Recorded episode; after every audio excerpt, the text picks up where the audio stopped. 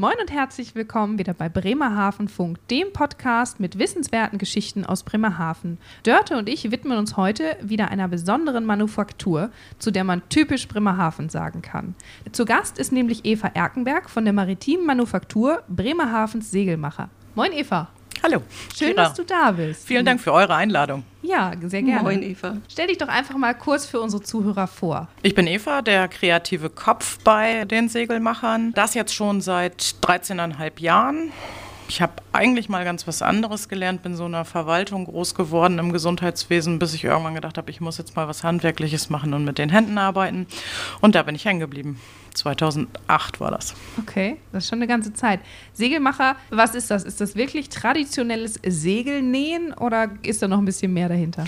Spannende Frage, der wir auch immer wieder begegnen. Also, was sind Sie denn von Beruf Segelmacher? Ja, und was haben Sie gelernt? Also, Tatsächlich ist es ein Handwerksberuf der Segelmacher, den es schon vor 150 Jahren gab, der als Besatzungsmitglied auf den Windjammern mitgefahren ist und quasi an Bord Defekte an Segeln und Abdeckungen repariert hat. Irgendwann haben die sich dann niedergelassen in kleinen Werkstätten an den Häfen. So ist das mal entstanden heute. Das ist sehr witzig, weil mm, wir zum Beispiel, unser kleinster Teil ist wirklich die, das Fertigen von Segeln, mhm. sondern wir verarbeiten Schwergewebe in unterschiedliche Richtungen. Natürlich machen wir da Segel von, aber genauso Beschattungen, Sonnensegel, Abdeckungen, Planen, nicht zu guter Letzt auch Taschen. Ja, genau, Taschen. Ja, die kennen wir auch. Die gibt es sogar auch bei uns in unserer Touristinformation zu kaufen. Und die Taschen haben ja auch etwas ganz Besonderes, weil die sind ja nicht ja, aus neuem Material, wenn man das jetzt so gemein sagen darf, sondern die sind aus alten Sachen. Ja, in eurem Fall sind das recycelte Flaggen. Also wenn die am Hafen ausgedient haben und hier und da vielleicht auch schon mal eine Naht offen ist, dann wird es nicht mehr weggeschmissen, sondern es kommt zu uns und wir überlegen uns das nächste Leben für dieses Produkt. In diesem Fall ja auch so ein bisschen den Bogen spannen zur Klimastadt Bremerhaven. Und ich finde halt einfach ob nun Recycling oder Upcycling, eine ganz spannende Variante. Das muss man heute nicht mehr wegwerfen, sondern da, da geht halt noch was anderes. Und bei euch haben wir jetzt gerade Flaggen recycelt, die quasi jetzt eine Strandtasche sind. Ja. Natürlich mit viel Lokalkolorit, also ganz oft, dass da Bremerhaven draufsteht oder ein Schiff drauf ist oder ein maritimes Motiv, ein Anker, eine Ankerkette und so weiter. Also so ein bisschen passend gemacht, dass das quasi zu uns und zu Bremerhaven auch passt. Ja. Lass mich nochmal zu den Segeln bitte zurückgehen. Die gibt es ja nun auf kleinen Schiffen, aber es gibt sie auch so auf so riesigen Schiffen wie die Alexander von Humboldt.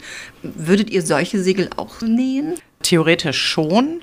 Auch da ist es leider so wie überall am Markt, dass Arbeitslöhne in anderen Ländern deutlich günstiger sind als in Deutschland, sodass zum Beispiel im Fall der Alexander von Humboldt auch in Asien gefertigt wurde. Aber theoretisch ist das möglich. Heute in der Praxis ist es eher so, dass diese Segel hier repariert werden, aber im seltensten Fall leider hier auch gefertigt werden. Und die Segel, die ich weltweit auf den großen Windjammern zum Beispiel auch sehe, die sind alle handgemacht? Ja, was heißt handgemacht? Also wir sitzen nicht mehr mit unserer Handnähnadel da und nähen 200 Quadratmeter große Segel. Also auch bei uns gab es Digitalisierung und Nähmaschinen, die einem die Arbeit erleichtern. Aber gerade bei den Großseglern und Windjammern ist tatsächlich vieles noch Handarbeit. Vieles, was Maschinen heute gar nicht leisten können. Also ein Beispiel, was man sich vielleicht bildlich vorstellen kann, diese Segel sind jetzt nicht ein plattes Stück Stoff, sondern die haben eine bestimmte Form geschnitten bekommen und ringsum läuft ein Tauwerk. Das ist jetzt nicht nur gemacht, weil es hübsch aussieht und dieses Tauwerk zum Beispiel, wenn es von außen angelegt wird, das kannst du wirklich nur wie vor 150 Jahren mit deinem Segelmacherhandschuh, mit der Nadel auf deiner Segelmacherbank, die das Segel auf Spannung hält, mit der Hand anliegen. Wow. Wow. Okay, das ist wirklich noch richtige Handwerkskunst, die man dann ja auf den ganzen Großseglern bewundern kann. Ja. Und du kommst eigentlich aus der Verwaltung und alles, was du jetzt gerade so fachfraulich uns beigepult hast, ist in den letzten 13 Jahren dann Wissen geworden oder? Hattest ja, du vorher schon, schon eine Aff immer Affinität? maritim orientiert. Ja. Also ich sag mal, ich bin so der Klassiker, der in den Sommerferien als Grundschüler schon segeln gelernt hat. Ich hatte dann einen Segelmacherkollegen, der das mit mir zusammen gemacht hat, der das gelernt hat in einem großen Betrieb in Hamburg, der vornehmlich Zirkuszelte hergestellt hat. Also Ach. auch das ist ein Segelmacherjob. Der hat quasi noch wieder eine ganz andere Dimension kennengelernt, aber bei dem war halt schon die Wiege irgendwie kardanisch aufgehängt. Der war in der Traditionsschifffahrt zu Hause, ist mit der Grönland vom Schifffahrtsmuseum groß geworden. Mein Schwiegervater, ja, der technischer Direktor. Ähm, und das hat so ein bisschen dazu geführt, dass mich das mein Leben lang so verfolgt hat. Nicht bis in dieses Detail, wie man nun ein Leak an ein Segel bekommt. Aber das hat wirklich die Zeit gebracht. Mache ich ja nun auch schon ein paar Tage. Ne? Mhm. Und halt auch mit Liebe zu diesen alten Details. Ne? Heute stellen wir viele moderne Sachen her und nutzen aber bewusst alte Techniken weil das einfach auch die Leute fasziniert. Ne? Ja. Mach mal ein Beispiel bitte. Ja, zum Beispiel liegen wir auch Taschen ein. Also diesen dicken Saum, den ein Segel hat, setzen wir heute auch an Taschen dran, zum Beispiel. Wie ist es denn vom Segel zur Tasche gekommen? Als wir gestartet sind 2008 in der Hafenstraße, haben wir gleich angefangen, auch für eine Werft Abdeckhauben zu nähen, wo unheimlich viel Material über war. Mhm. Und dieser Materialhaufen, der da lag und über war, habe ich gesagt, das können wir jetzt nicht alles wegschmeißen. Das tat dir in der Seele weh. das weiß nicht, das war so, dann ich gesagt, was machen wir damit? Und dann haben wir angefangen, Taschen zu nähen. Und dann habe ich gesagt, okay, wenn irgendwann jeder potenzielle Bremerhavener so eine Tasche hat, dann überlege ich mir was anderes und haben dann quasi angefangen, wirklich Taschen zu fertigen, auch mit Bremerhaven-Motiven und so. Aber Gott sei Dank ist es so, dass das nicht abebbt, weil nach zehn Jahren kommen die auch mal wieder und brauchen dann eine neue, auch wenn die alte immer noch gehen würde, theoretisch. Aber es ändern sich ja auch so ein bisschen die Geschmäcker, sodass das heute immer noch viel, also aus unserem Abfall kann man ja nicht sagen, dass ein neues Produkt, das mhm. einfach in der Fertigung über war, ähm, was einfach weiterverwendet wird. Mhm. Okay, du sprichst auch immer äh, von den Segelmachern. Das heißt also, du hast ein ganzes Team hinter dir. Wie viele Leute seid ihr denn? Wir sind in unserer Werkstatt vier Mann und also die vor Ort arbeiten und dann haben wir noch eine, die im Homeoffice arbeitet, weil ja. so ein Segelmacher braucht ja richtig viel Fläche und Platz. Mhm. Die Tasche ist im Grunde ja unser kleinstes Produkt, aber wir haben jetzt zum Beispiel gerade für einen Betrieb in Mitteldeutschland drei Sonnensegel genäht. Da ist das Grundtuch, also der kriegt zum Beispiel ein Sonnensegel für 24 Quadratmeter, das muss er erstmal auf dem Boden ausbreiten, aber es ist ja nicht von Anfang an 24 Quadratmeter, sondern wir nähen Bahnen aneinander, aus denen wir dann dieses Segel schneiden. Also ich sage mal, so ein Kollege braucht schon 50 Quadratmeter Platz, Oha. damit er quasi fertigen kann. Ja. Und dann braucht er auch nicht nur eine Nähmaschine, sondern die eine Nähmaschine kann dies besonders gut und die andere kann besser ein Zickzack und so weiter. Aha. Wir haben halt nicht genug Platz für noch mehr Arbeitsplätze in der Hafenstraße, deswegen haben wir einen ausgelagert ins Homeoffice. Ah, sehr, sehr modern. Ist ja auch gerade Trend, Homeoffice. Ja. Aber das das auch als Segelmacher geht, wusste ich nicht. Voraussetzung man, Bauernhof. Ja, ich wollte gerade sagen, da muss man auch ein großes Wohnzimmer haben. Ja. genau. Du hast schon gerade angesprochen, ihr seid in der Hafenstraße. Ja. Das ist ja nun weit weg vom Meer. Oder vom Wasser. Naja, so ein Segelmacher in der Hafenstraße ist Stimmt. ja schon mal irgendwie ein Wortspiel. Okay. Ja. Und es gab damals zwei Überlegungen. Die eine war, der Preis war so attraktiv, dass wir gesagt haben, selbst wenn wir jetzt scheitern mit unserer Idee, aus der Nummer kommen wir auch finanziell wieder raus. Ja. Das war das eine. Und das zweite war, das noch viel wichtigere, wir haben gesagt, aus der Hafenstraße erreichen wir eigentlich alles, weil wir in der Stadtmitte sitzen. Also ob ich jetzt nach Wulzach fahre oder nach Leerheide, der Weg ist gleich weit. Ähm, unsere Wassersportvereine beziehungsweise die Schiffergilde und Jaich und der Weser Yachtclub, das ist alles in fünf Minuten zu erreichen. Also ich finde das für einen Segelmacher schon ziemlich zentral. So aufgeklärt auf alle Fälle. Aber wenn ich um den neuen Hafen wandere, dann äh, suche ich euch eben vergeblich. Das ist eigentlich so meine Idee gerade gewesen. Also Aber wir haben ja einen Standort gehabt am, im Mediterraneo fast neun Jahre lang, also am Puls der Zeit und am Touristen und am Bremerhavener. Das hat uns auch viel Spaß gemacht. Da war ja auch ein Arbeitsplatz eingerichtet, wo wir also wo wir als Unternehmer arbeiten durften, aber Mitarbeiter nicht, weil da kein Tageslicht ist. Mhm. Das haben wir ja lange überlegt, ob wir nicht mit einer gläsernen Manufaktur dahin ziehen. Das ist aus verschiedenen Gründen sehr, sehr schwierig. Arbeitsplätze müssen halt auch gewisse Voraussetzungen erfüllen. Ja. Wenn ich dich angucke, dann sehe ich orange. Wenn ich eure Website angucke, sehe ich orange. Also es ist total auffällig. Irgendwie ist das deine Lieblingsfarbe oder was steckt da so hinter? Als wir gegründet haben und uns auch mit dieser Logo-Geschichte auseinandergesetzt haben, wir verbinden ja mit dem Wassersport ganz klassisch blau-weiß gestreift und ja. wenn man noch ein bisschen weiter geht, darf da vielleicht noch ein bisschen rot bei sein. Ja, das wollten wir halt nicht. Ne? Wir wollten nicht wie alle sein und haben schon damals versucht, uns zu positionieren. Und mein Kompagnon war halt ein Mann, also deswegen war Pink irgendwie nicht in der Diskussion. ähm, und sind dann bei Orange gelandet als, ja, wenn man so will, Signalfarbe. Und haben das so beibehalten. Heute geht es auch nicht mehr anders. Also wir haben seinerzeit Orange und Schwarz gehabt, das haben wir schon mal aufgebrochen. Also heute machen wir Orange und Anthrazit, ne? also Ja. schon ein Schritt in die pinke Richtung. Aber Orange ist halt knapp. die Farbe. Und wenn ich durch die Stadt laufe und habe nicht irgendwas Oranges, dann, dann sehen wir, ich habe die gar nicht erkannt. Ach, guck. Das Ja, nenne ich ist mal halt- Corporate Identity. Es ist halt so, wenn ich unterwegs bin, bin ich halt meistens irgendwie dienstlich oder ich komme von der Arbeit, also habe ich irgendwas Oranges an. Und natürlich richtet man sich danach aus. Das heißt, auch die Turnschuhe sind orange und die Tasche ist orange und so weiter. Und wenn ich dann mal ganz in Blau oder in irgendeinem Erdton rumlaufe, dann sage ich, ich habe die gar nicht erkannt. Aber das gibt's in deinem Kleiderschrank? Ja, das gibt es. Für den Urlaub dann, wenn man nicht Genau. erkannt werden möchte. Genau. Inkognito. Aber es hat sich halt Schöne einfach, ähm, ja, hat sich als unsere Farbe irgendwie festgesetzt. Ne? Da kommst du auch irgendwann nicht mehr von ab. Das ist so. Ja, aber es ist ja wirklich auch, wie du schon sagst, alleine diese Leuchtkraft von Orange ist ja auch ganz viel Sichtbarkeit und das gehört ja dann auch dazu. Und auch im Segelsport, äh, wenn dann Bojen auf dem Wasser sind und so weiter, die sind ja auch orange. Also Wir haben, passt das. ähm, es gab ja von der Hochschule hier in Bremerhaven eine Abspaltung, die saß an der Fähre im Designlabor. Und da gab es mal die Möglichkeit, sich selber und seinen Markenauftritt und so weiter, äh, seine Außenwirkung checken zu lassen. Und das war sehr spannend, denn die haben damals gesagt, Orange passt gar nicht zum Wassersport. Also es war sehr, sehr gewagt von uns, diesen Schritt zu gehen. Die Produkte, die wir herstellen, für den Yachtkunden in Orange zu bewerben, wäre sehr schwierig. Orange ist eigentlich eher billig.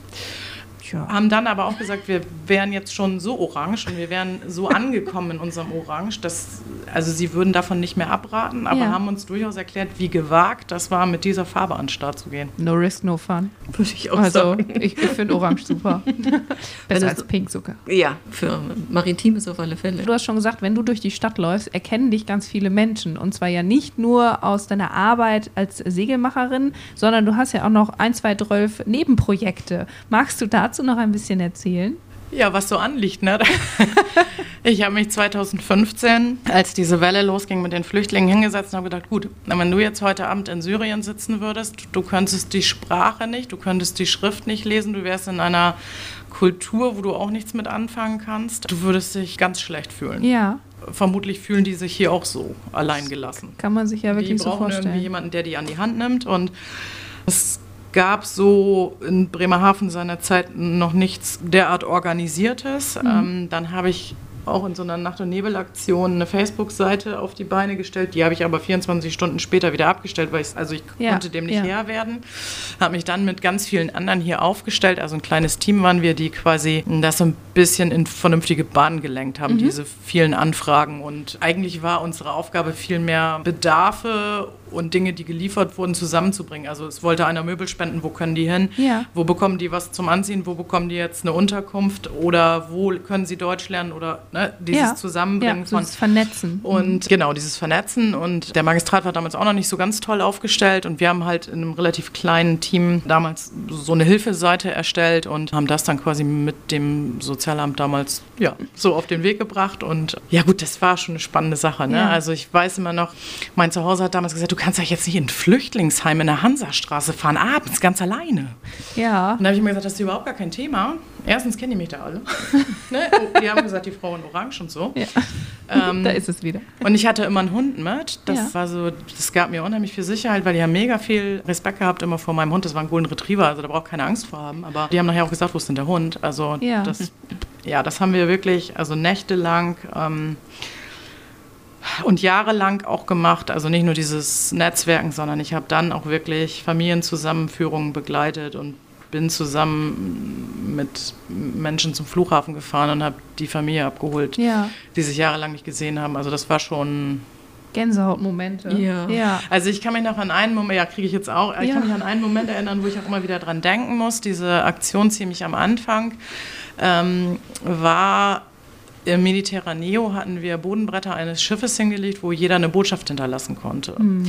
Und also in dieser Zeit, wo, wo dieser Flüchtlingsstrom losging und ähm, viele Diskussionen da auch entstanden sind, aber eine Botschaft für den Frieden hinterlassen werden sollte. Und da kam eine Gruppe, äh, die waren kirchlich begleitet, denen quasi gerade die Stadt gezeigt wurde. Und da kam ich mit einem Syrer ins Gespräch, der Gott sei Dank sehr gut Englisch konnte. Ja. Ähm, und der mir dann seine Telefonnummer da ließ. Kriege immer noch Gänsehaut. Den Zettel habe ich auch noch zu Okay. Hause, weil die mit 0092 losging für Syrien. Also der hat Ah. ein syrisches WhatsApp. Ja. Und das ist da, das war so ein, kann ich schlecht sagen, das, das war so ein Moment, wo ich, oh, das Ja. ist so richtig weit weg. Ne? Ja. Mhm. Und heute kriege ich immer mal Bilder von den Eltern, die noch vor Ort sind. Also das, das sind halt total schöne neue Netzwerke und Freundschaften entstanden. Ne? Und das hat sich halt so weiterentwickelt. Irgendwann kam dann Froster auf mich zu und hat gesagt, Mensch, wir würden sehr gerne mit Geflüchteten kochen, die sollen uns ihre Küche näher bringen. Dann haben wir eine Kooperation mit Froster gemacht, was ja, wenn jetzt Corona nicht wäre, auch immer noch läuft im Klimahaus. In der Küche treffen die sich ja und kochen zusammen. Die verschiedenen Länder werden vorgestellt. Froster sponsert das. Wow. Ähm, da gibt es ja mittlerweile eine äh, bundesweite Community über den Tellerrand kochen, Mhm. was ich quasi immer alles so mit angeschoben habe. Ich habe das nicht bis zum letzten Tag weiter betreut. Also ich Ja. gehe da immer mal hin und sage, lecker. Aber äh, viele Dinge so mit auf den Weg gebracht. Ne? Ja, ja, passt so, finde ich auch zum Segelmacher, so dieses soziale Engagement, also dass dir nicht nur die Ressourcen so wichtig sind, sondern auch die Menschen, die hier in unsere Stadt kommen. Das ist ja eigentlich so typisch für eine Hafenstadt. Ne? Ja. Eine Hafenstadt muss bunt sein, da ist völlig egal, wie die Hautfarbe ist oder wie die Nationalität, dafür sind wir eine Hafenstadt. Ja. Und das, finde ich, müssen wir auch einfach leben. Und wenn irgendwo Not am Mann ist, äh, dann kann ich für Bremerhaven sagen, dann stehen wir alle füreinander ein. Also wir haben ja letztes, nee, vorletztes Jahr im Sommer ja mal ein, ähm, ein Frühstück gemacht auf der Hafenstraße. Also wir haben ein paar Leute eingeladen und haben eine lange Tafel gemacht, also wie an einer langen Bank sitzen. Also wir haben jetzt nicht auf der Straße, sondern an der Straße gesessen und auch wieder alles in Orange und haben uns da bewusst hingesetzt und haben alle zusammen gefrühstückt. So ein Netzwerktreffen auch. Und als erstes kam zum Beispiel der türkische Supermarkt von gegenüber und hatte erstmal eine ganze Melone aufgeschnitten und ging dann rum und hat das an alle verteilt. Das ist für mich so Ja. Bremerhaven. Ne? So Ja. wir stehen füreinander ein und wenn es Not tut, sind wir halt auch da. Ich glaube, man muss nicht fragen, ob du Bremerhavenerin bist. Äh, nein.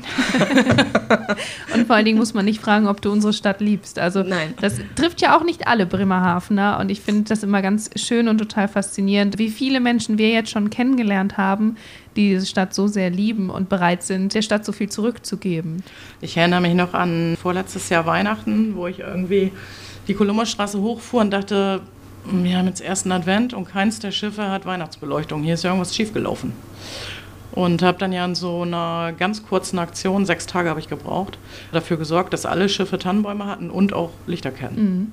Du, es muss einer anstoßen und du hast dann sofort Menschen um dich herum, die sagen, natürlich unterstützen wir das. Ja. Ne? Das ist so, da bedarf es ja auch nicht immer Hunderter. Für diese Weihnachtsbaumaktion waren wir, glaube ich, acht Betriebe, die das gewuppt haben und fertig war das. Ne? Ja. Und Spaß haben wir auch noch gehabt. Das ist so. Du musst es anstoßen, du musst es betreuen und dafür sorgen natürlich auch, dass das passiert, was du sagst. Also musst da schon auch für einstehen und dann ist. Dann läuft man hier eigentlich überall Offene Türen. offene ein. Türen ja. an. Wir Wenn- sind halt aufgrund unserer Größe hier auch relativ gut vernetzt. Ne? Genau. Ja. Ich vermute mal, du hast eine Menge Stammkunden, oder? Ja, ähm, wir haben ja unseren Laden aus dem Mediterraneo in die Hafenstraße geholt. Also wir haben ganz mutig von unserer Werkstatt 50 Quadratmeter abgetrennt und haben dann einen Laden von gemacht, haben gesagt, bevor wir da jetzt einen richtig schicken Laden von machen, testen wir mal, ob der Kunde und der Tourist uns auch in der Hafenstraße findet. Da waren wir ein bisschen skeptisch und haben da ehrlich gesagt auch nicht so mit gerechnet. Aber es ist Gott sei Dank anders gekommen. Also der, der uns aus dem Mediterraneo kennt oder der, der uns sucht, findet uns auch in der Hafenstraße. Und jetzt darf er ja auch seit einer Woche wieder rein. Also Ja. wir haben uns in der Zeit natürlich online neu aufgestellt. Auch wir haben viel Geld in die Hand genommen für Digitalisierung, haben unseren Shop nochmal ganz neu aufgestellt, haben verknüpft mit Instagram, haben verknüpft mit Facebook. Das war schon viel, viel Arbeit, aber man muss halt mit der Zeit gehen. Ne? Wir können das. Und von all den Dingen, die ihr so herstellt, also Sonnensegel und Taschen und ihr verkauft diese wunderbaren Hoodies und bretonische Segelhemden in allerschönsten Farben. Ich hätte mir überhaupt nicht entscheiden können. Kann ich eigentlich auch nicht. Und also was ihr alles noch auf der Website anbietet, was würdest du dir sofort kaufen? Schenken. Sagen wir so, was würdest du dir schenken? Das ist ja auch eine schwierige Frage. Also ich habe eine Tasche, ich habe ein bretonisches Hemd. Sie hat schon bin alles. Ja. ziemlich gut Ja, ausgestattet. du sitzt an der Quelle. Sonnensegel über der Terrasse. Ja, ja, ein neues Sonnensegel kriege ich dieses Jahr auch mal. Ne? Das ist ja immer so mit dem Schuster und den Ja. schlechtesten Schuhen und Ja. so. Ähm, nö, eigentlich wahrscheinlich das Lieblingsprodukt ist immer das nächste, was gerade ansteht Im oder die neueste ist, Idee. Ja, Ja. genau. Ja. Du hast ja für uns auch was entwickelt. Wie ist es denn dazu gekommen? Hat Kira gesagt, ich brauche was Peppiges und dann macht der kreative Kopf, der Segelmacher mal eben so? Oder Nee, Kira Wie- wie war ja besser das? vorbereitet. Naja, eigentlich hatte Kira typisch, Kira. Ja. Müll und Abfall. Kira hatte aus Papier schon mal ein Muster gebaut. Ja, Also stimmt. was sie sich so vorstellen Ja, konnte. das war für die ITB, die da dann leider Ja. nicht stattgefunden hat, unser Handyhalter. Stimmt, den hatte ich aus Papier liebevoll schon Ja. mal einen Prototypen Ah, gebastelt. okay, so war das. Ja. und das gucken wir uns dann an und gucken uns den Kunden an, wo die Reise hingehen soll. Und dann machen wir Materialvorschläge, dann bauen wir Prototypen und die werden dann vielleicht auch nochmal wieder verworfen, bis das Produkt irgendwann Ja. passt. Und das Produkt passte, aber die ITB hat dann nicht stattgefunden. Ja. Ja. Aber wir haben ja von euch auch noch ganz viele andere tolle Ideen bekommen. Zum Beispiel, wir verschicken ja immer noch, das ist aber auch auf der Agenda, das zu ändern, unsere Infopakete, also unsere ganzen Flyer, die Kunden bei uns bestellen und potenzielle Gäste für Informationen bekommen, in Plastikumschlägen, weil ja sonst leider, zumindest bisher, die Prospekte sonst nass geworden wären und dann nicht gut beim Kunden angekommen wären. Heutzutage gibt es da schon andere Lösungen, aber wir haben, weil ja günstig, da eine ganze Menge von gekauft und noch so ein, 2.000 im Lager. Aber und, Gott sei Dank waren die ja blau. Ja, genau. Also die waren ja nicht langweilig durchsichtig, Nein. sondern Gott sei Dank waren die blau. Genau. Und wir haben hin und her überlegt, was wir machen können. Und dann probieren wir halt aus, bis wir irgendwann sagen, so geht's. Also man kann diese Umschläge mit Hitze behandeln und Ja. dann sehen die blauen Umschläge aus wie Wasser. Und dann kann man aber Schönes draus machen. Ja, also so haben wir damals, habe ich So ich, einen der ganzen. Stapel davon zu dir gebracht und habe gesagt, hier guck mal, das haben wir. Mach, mach, was immer dir einfällt. Und da sind Taschen schon entstanden. Wir haben Schlüsselanhänger, Entwürfe und also so werden all diese Taschen, sobald wir dann einen adäquaten Ersatz haben, auch eine schöne neue Verwendung bekommen und äh, ja, somit liebevoll weiterleben in ihrer Art und ja, kein, wir müssen sie nicht wegschmeißen, obwohl wir sagen, wir wollen nachhaltiger damit umgehen. Das ist ja, noch viel schlimmer wäre ja, ihr würdet sie wegschmeißen. Genau, Ne? Also wenn, genau. solange Ja, ihr sie das benutzt wir oder einer Nutzung zuführt, ist ja alles gut. Wenn ihr sie jetzt wegschmeißen würdet, das wäre so die Katastrophe. Ja, ne? Das genau. ist ja das, was wir sagen. Deswegen muss das irgendwie nächstes Leben kriegen. Genau, und seitdem mit allem auch Planen von Veranstaltungen, Flaggen, kommen immer die Kollegen zu mir und sagen, Mhm. äh, Kira, wir haben da noch, willst du es haben? Ja, ja, alles zu mir. Es Genau. steht eigentlich fast immer ein Karton irgendwie bei mir im Büro, der dann Der zu das einem sammelt. weiteren Leben genau zurückgeführt wird. Also sind wir ein Stammkunde bei den Segelmachern. ja, Ja, also gerade Wunderbar. auch was diese Upcycling-Geschichten angeht. Ja. Ne? Also Ja. welche Produkte sind über und wie können sie einer neuen Nutzung zugeführt werden. genau. Ja. Das ist halt auch spannend, das ist ein spannender Prozess so. Ja, genau. Wir waren auch schon mal zusammen im Hotel und haben da geschaut, was an äh, Müll- und Verbrauchsmaterialien anfällt, was daraus gemacht werden kann. Also ähm, das war damals auch im Zuge des Tourismuskonzeptes, dass wir da gesagt haben, wir wollen einfach mal schauen, was ist in dieser Stadt über und was können wir Schönes damit machen. Und dieser Hotelier ruft mich heute noch an und sagt, Frau Jagmech, ich habe hier was. Ja. Mhm. Wollen Sie mal gucken, wollen Sie es mal abholen? Das ist so das, was sich daraus ergibt. Ja. Der hat jetzt zum Beispiel in einem Projekt gerade in seinen Zimmern die Lampen, also die Nachttischlampen, äh, an der Wand verschraubte Lampen Mhm. ausgetauscht in ein bisschen was Moderneres. Und die alten Lampen waren alle über. Wollen Sie Mhm. die haben? Ja, natürlich wollen wir die haben. Was machen wir damit? Und ähm, die sind Messingfarben, also maritimer geht's kaum. Ne? Ja. Das ist so, die finden Leben, da bin ich ganz sicher. Ja, ich bin schon Es ganz ist im Moment, ähm, so, ein- ich kann da leider noch nicht berichten, wie die Zukunft ist, weil wir im Moment an so einem ganz großen Projekt. Ja, aber das ist ja das Schöne. Ja. Das ist dann immer für die Momente, wenn gerade die, die Standardarbeiten eine Pause machen, einfach kreativ sein, was Neues sein. Ja, ich war heute auch gerade Mhm. auf einer Werft. Auch das ist zum Beispiel wie der Gastronom auch, wenn die das erstmal wissen, dann rufen die dich halt auch an und sagen, wir haben jetzt hier was. Also entweder du kommst jetzt oder das wandert in Schrott und dann musst du halt los. Ne? Ja, Oh ja. super spannend. Mhm. Also falls Also du da noch Unterstützung brauchst. Sehr Genau. gerne. Das nächste Leben. Ja. Sowas Also- fasziniert mich immer. Orange und äh, kreativ und spontan. Das sind so Markenzeichen. Ja, und es muss am Ende aber auch ein wertiges Produkt dabei rauskommen. Ja. Ne? Also wir sind da schon, ich will jetzt nicht sagen pingelig, aber Anspruchsvoll. Im positiven das, Sinne sehr das anspruchsvoll. Handwerk muss schon auch funzen. Ne? Also der Anspruch an die Arbeit, der meine Mitarbeiterin sagt immer, mich auch manchmal ein bisschen auffrisst. Aber das ist halt, du musst am Markt existieren. Ne? Das ist so, das schaffst du nur, wenn du für dein Produkt einstehen kannst. Mhm. Ne? Und das möchte ich halt auch können. Also ich möchte in den Spiegel gucken und sagen, das, das funzt. Ja. ja, also ich Und die Tasche, die die Leute kaufen, soll auch zehn Jahre halten. Mhm. Gut, überall geht mal ein Drehverschluss kaputt oder mal eine Naht auf oder so, aber das ändert nichts an der Funktion der Tasche und dass ich die quasi wieder reparieren kann. Ne? Mhm. Aber der Anspruch, finde ich, muss auch da sein. Mhm. Ja. Also man merkt dir auf jeden Fall die Leidenschaft für all deine Projekte an, dass du da wirklich bei allem mit dem vollen Herzen hinterstehst und mit Lust und Spaß dabei bist und ja, das Ziel im Blick hast. Ja, das Genau. ist durchaus so. Ja. Also das, wenn wir es dann machen, dann machen wir es richtig. Ja, Sonst Das machen wir es lieber gar nicht. Das ist ein schönes ja Schlusswort. das finde ich auch. Vielen Dank für deine Zeit. Ja, vielen Dank. Ja, ich sag auch Ja. vielen Dank. War sehr bewegend. Ja, dann bleibt Gut. uns nur noch zu sagen, Over. And out.